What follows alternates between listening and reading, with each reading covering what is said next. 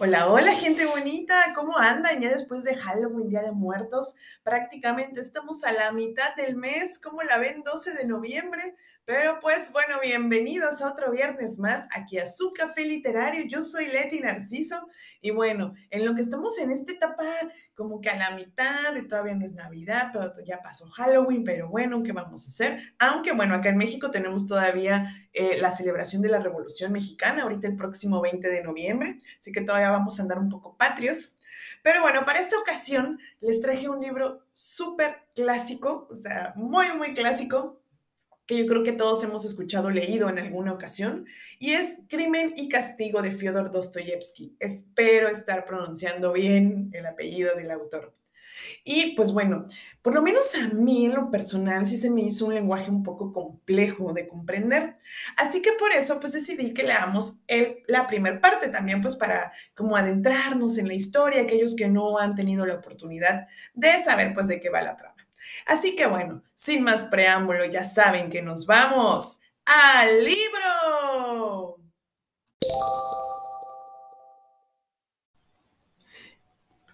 Crimen y Castigo de Fyodor Dostoyevsky, primera parte, capítulo 1. En una pesada y calurosa tarde de comienzos de julio, un joven salió de la reducida habitación que tenía alquilada en la callejuela de S y con paso lento e indeciso se dirigió al puente K. Tuvo la suerte de no encontrarse con su patrona en la escalera. Su cuartucho se hallaba bajo el tejado de un gran edificio de cinco pisos, y más que una habitación parecía una alacena. En cuanto a la patrona, que le había alquilado el cuarto con servicio y pensión, ocupaba un departamento del piso de abajo, de modo que nuestro joven cada vez que salía se veía obligado a pasar por delante de la puerta de la cocina, que daba a la escalera y casi siempre abierta de par en par. Esta situación le producía un temor enfermizo, que le humillaba a sus propios ojos y le hacía fruncir el ceño. Debía una cantidad considerable a la patrona y por eso temía encontrarse con ella. No es que fuera un cobarde ni un hombre abatido por la vida. Por el contrario, se hallaba desde hace algún tiempo en un estado de irritación, de tensión incesante que, rayaba en la hipocondria. Se había habituado a vivir tan encerrado en sí mismo, tan aislado, que no solo temía encontrarse con su patrona, sino que rehuía toda relación con sus semejantes. La pobreza le abrumaba. Sin embargo, últimamente esa miseria había dejado de ser para él un sufrimiento. El joven había renunciado a todas sus ocupaciones diarias, a todo trabajo. Se reía en su interior de la dueña y de todo lo que pudiera intentar contra él, pero detenerse en la escalera para oír sandeces y vulgaridades, recriminaciones, quejas, amenazas y tener que contestar con evasivas, excusas, embustes, no. Prefería, deslizarse por la escalera furtivamente para pasar inadvertido y desaparecer. Aquella tarde, el temor que experimentaba entre la idea de encontrarse con su acreedora le llenó de asombro cuando se vio en la calle. ¿Cómo es posible que me atemoricen tales pequeñeces cuando me dispongo a ejecutar un acto tan atrevido? pensó con una sonrisa extraña. Sí, el hombre lo tiene todo al alcance de la mano, y como buen holgazán deja que todo pase ante sus mismas narices. Esto ya es una acción. Es chocante que lo que más temor inspira a los hombres sea aquello que les aparta de sus costumbres. Sí, eso es lo que más nos altera. Pero esto es demasiado divagar. Pero no hago más que divagar. Hablo mucho y por eso no hago nada. Aunque tal vez sería mejor decir que hablo tanto porque no hago nada.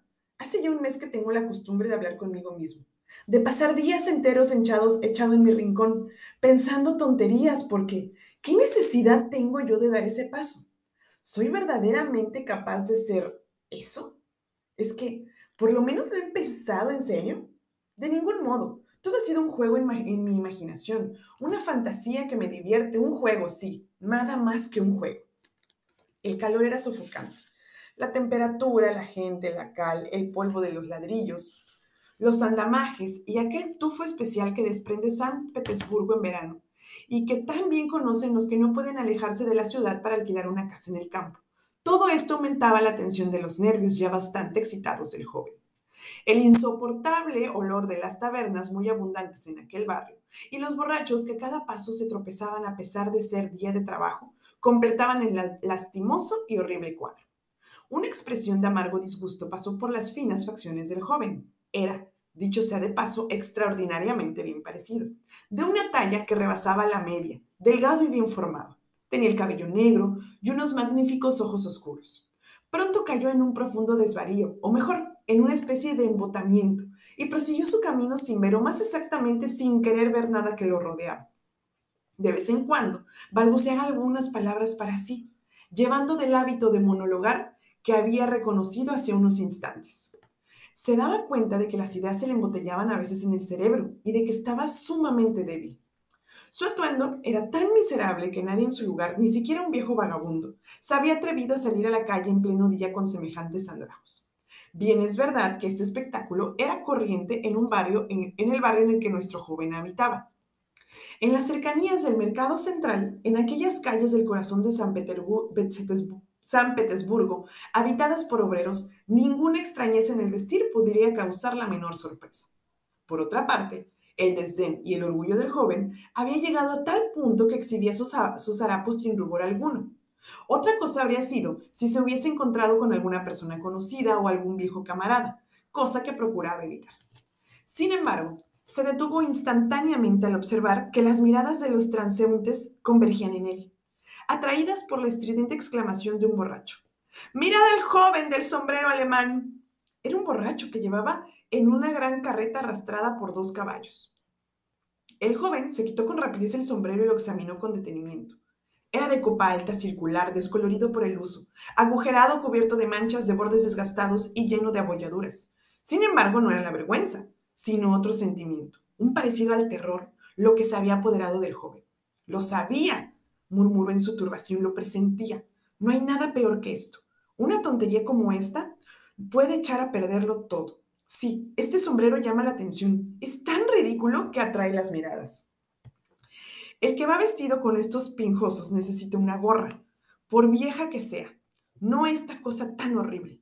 Nadie lleva un sombrero como este.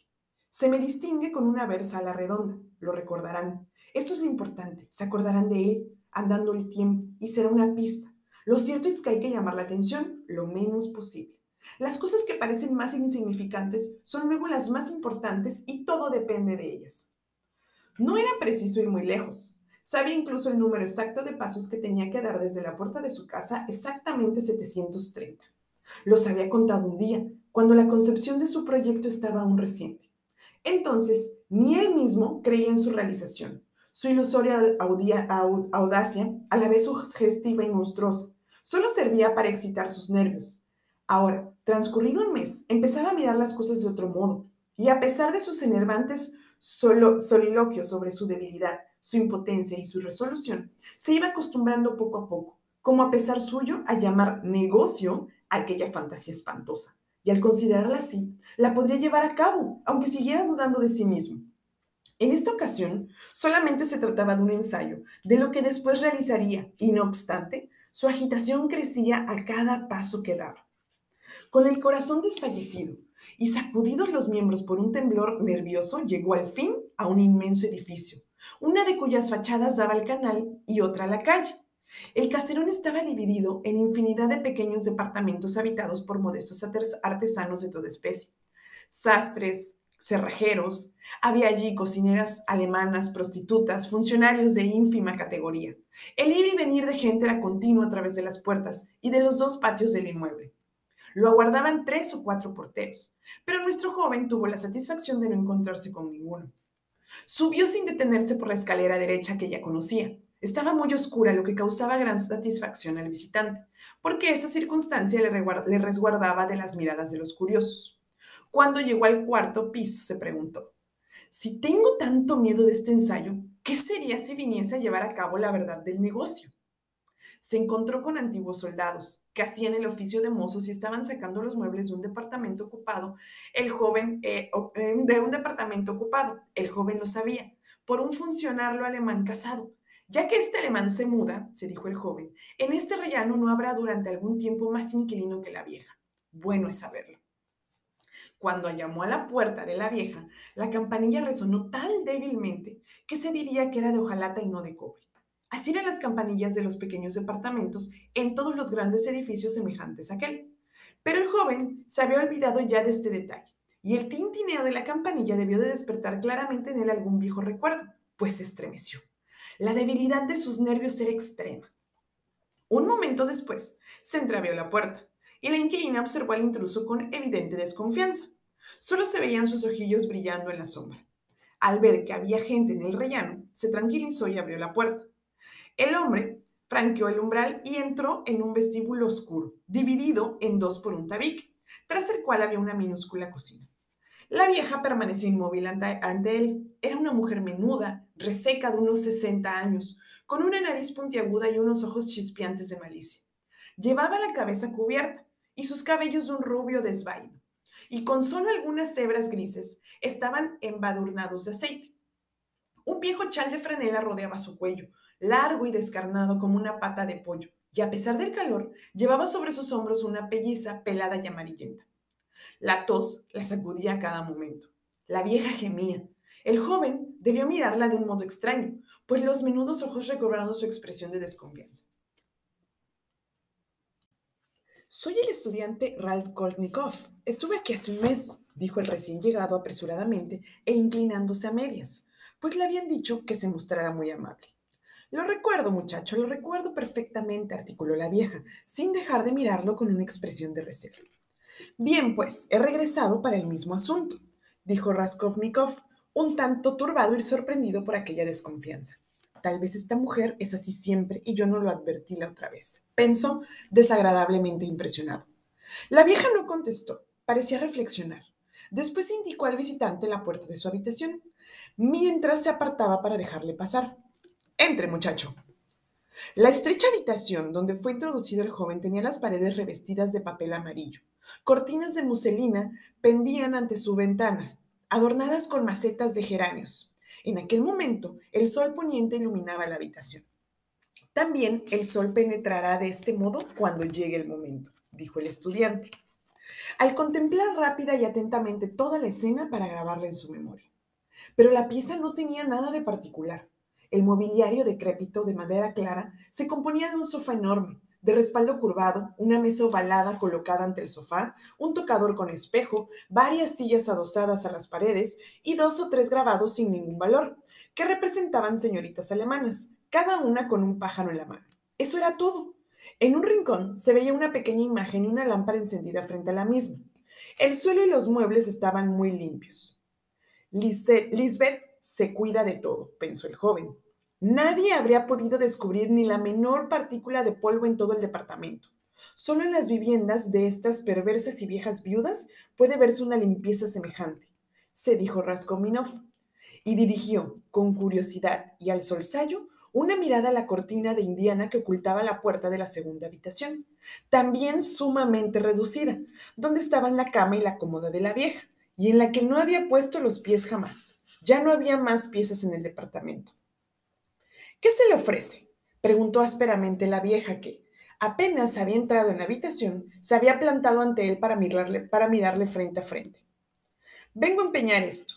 Y sacó del bolsillo un viejo reloj de plata, en cuyo dorso había un grabado que representaba el globo terrestre y del que pendía una cadena de acero. Pero si todavía no me ha devuelto la cantidad que le presté, el plazo terminó hace tres días. Le pagaré los intereses un mes más, tenga paciencia. Soy yo quien ha de, decir tener, ha de decidir tener paciencia o vender inmediatamente el objeto empeñado, jovencito. ¿Cuánto me dará por este reloj? Pues si me trae usted una miseria. Este reloj no vale nada, mi buen amigo. La vez pasada le di dos hermosos billetes por un anillo que podía obtenerse nuevo en una joyería por solo un rublo y medio. Deme cuatro rublos por el reloj y retiraré el anillo. Es un recuerdo de mi padre. Recibiré dinero de un momento a otro. Rublo y medio y le descontaré los intereses. ¿Rublo y medio? exclamó el joven.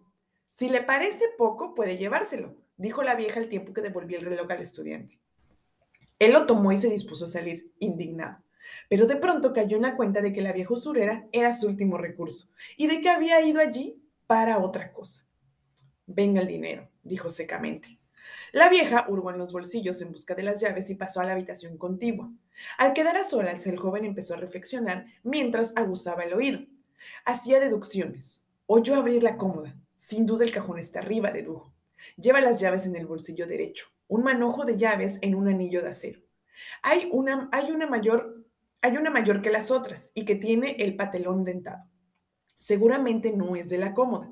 Por lo tanto, hay una caja tal vez dentro de una caja de caudales. Las llaves de las cajas de caudales suelen tener esa forma. Ah, qué innoble, qué innoble es todo esto. La vieja regresó. Aquí está el dinero. A razón de 10 coples por rublo y por mes. Los intereses de rublo y medio son 15 copex, que cobro por adelantado. Además, por los dos rublos del préstamo anterior, he de descontar 20 copex para que el mes que empieza lo que hace un total de 35 copex. Por lo tanto, usted ha, recibir, ha de recibir por su reloj un rublo y 15 copex. Aquí los tiene. ¿Cómo? ¿Solamente me da un rublo y 15 copex? Sí, eso es todo lo que le corresponde. El joven tomó el dinero, no quería discutir. Miraba a la vieja y no mostraba ninguna prisa por marcharse. Parecía deseoso de hacer o decir algo, aunque ni él mismo sabía exactamente qué. Uno de estos días, Alena Ivanova, le traeré otro objeto de plata, una bonita pitallera que le presté a un amigo. En cuanto me la devuelva, se detuvo turbado. Ya hablaremos cuando la traiga, amigo mío. Entonces, adiós. ¿Está usted siempre sola aquí?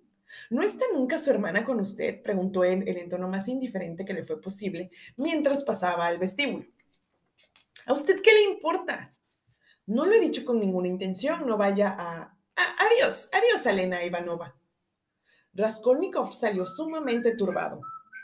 Mientras bajaba por la escalera, se detuvo varias veces, dominado por repentinas emociones. Al fin, ya en la calle, se dijo, qué repugnante es todo esto, Dios mío, ¿cómo es posible que yo... No, no todo ha sido una necedad, un absurdo. ¿Cómo ha podido llegar a mi espíritu una cosa tan atroz? No me creía tan miserable.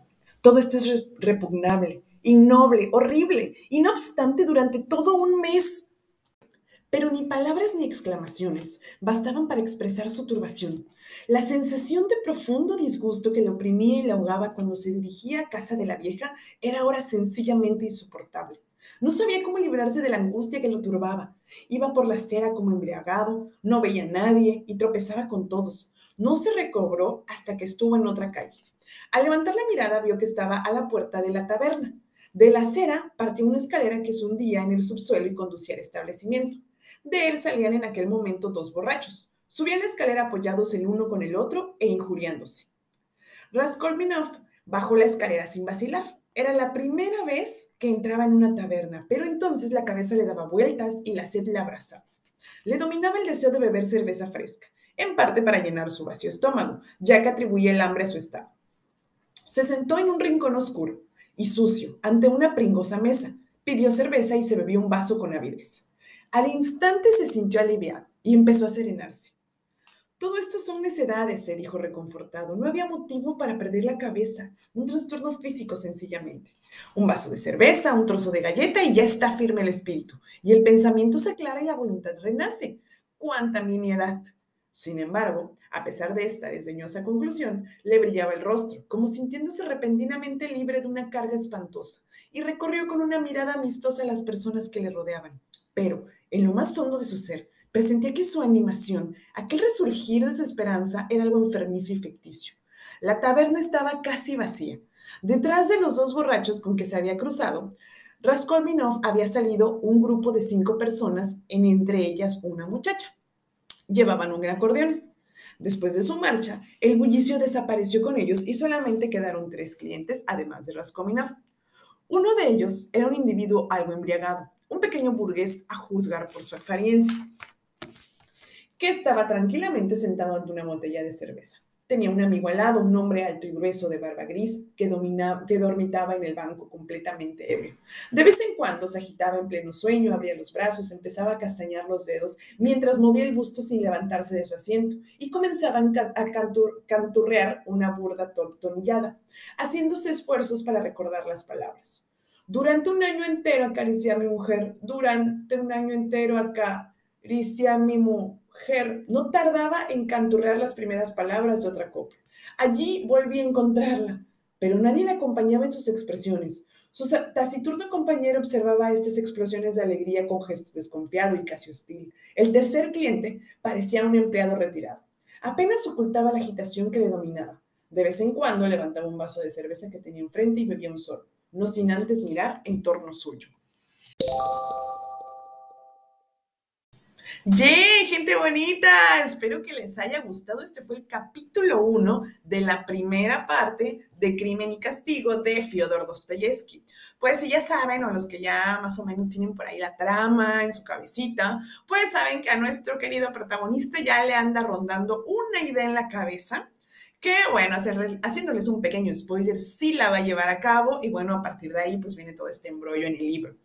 Y pues bueno, por ahí nada más vamos a dejarla por hoy porque no están ustedes para saberlo, ni yo para estarme quejando, pero ya saben que fin de año es muchísimo trabajo en todos los sentidos, los que están trabajando, los que tienen todos, todos el cierre de año, de todo, todo lo que tenemos que cerrar. Entonces la verdad yo ando también así igual. Espero que ustedes anden un poquito más relajados y si no, pues no se preocupen, ustedes con toda la energía del mundo y toda la buena vibra para poder salir adelante y pues podernos descansar unos días ya al fin de, año de diciembre. Así que les mando un súper beso, súper abrazo, toda la buena energía para ustedes de mí. Y ya saben que yo soy Leti Narciso, este es su café literario. Acuérdense de pasar por el Instagram café-literario B612. Los quiero, descansen este fin de semana. Bye.